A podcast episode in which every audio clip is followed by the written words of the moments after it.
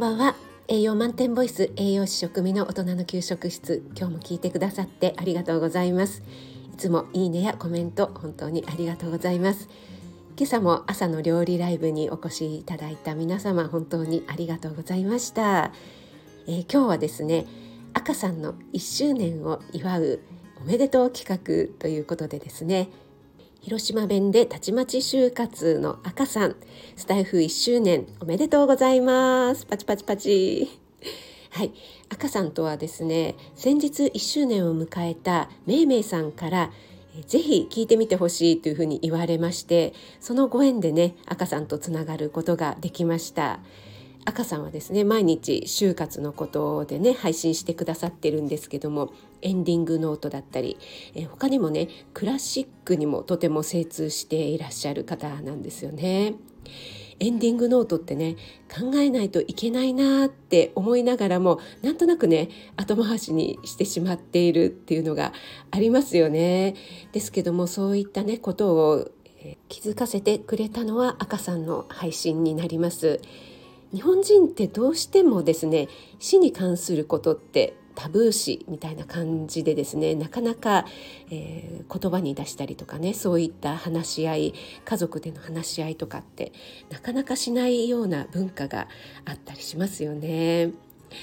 はい、そして何といってもね赤さんのあのお人柄ですよね皆さんねあのお人柄がとても魅力だなって感じてるんじゃないかと思うんですけども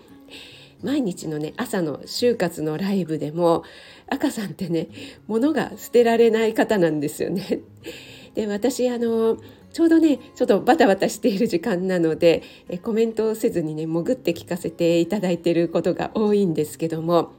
先日もえ結構前だったかなあのタオルがね捨てられないっておっしゃっていて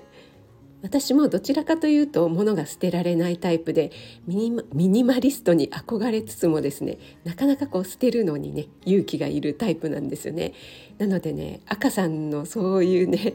ところがね何とも可愛らしいというかとても共感してしまうんですけどもいやでもタオルは捨てられるかなって 思いながら聞いてたりとかですね。そしてねやっぱりあの広島弁がねいいですよね。あの広島弁がとても私は好きです。え私はですね川木道の朝6時10分ぐらいから、えー、朝ライブをやってるんですけどもちょうどね赤さんがライブをされている時間とかぶるんですよね。なんですけども赤さんはですねご自身のライブが終わってすぐにね私のライブに駆けつけてくれたりするね。とってもねあの義理人情っていうんですかね。そういったつながりをね大事にしてくださる方なんですよね。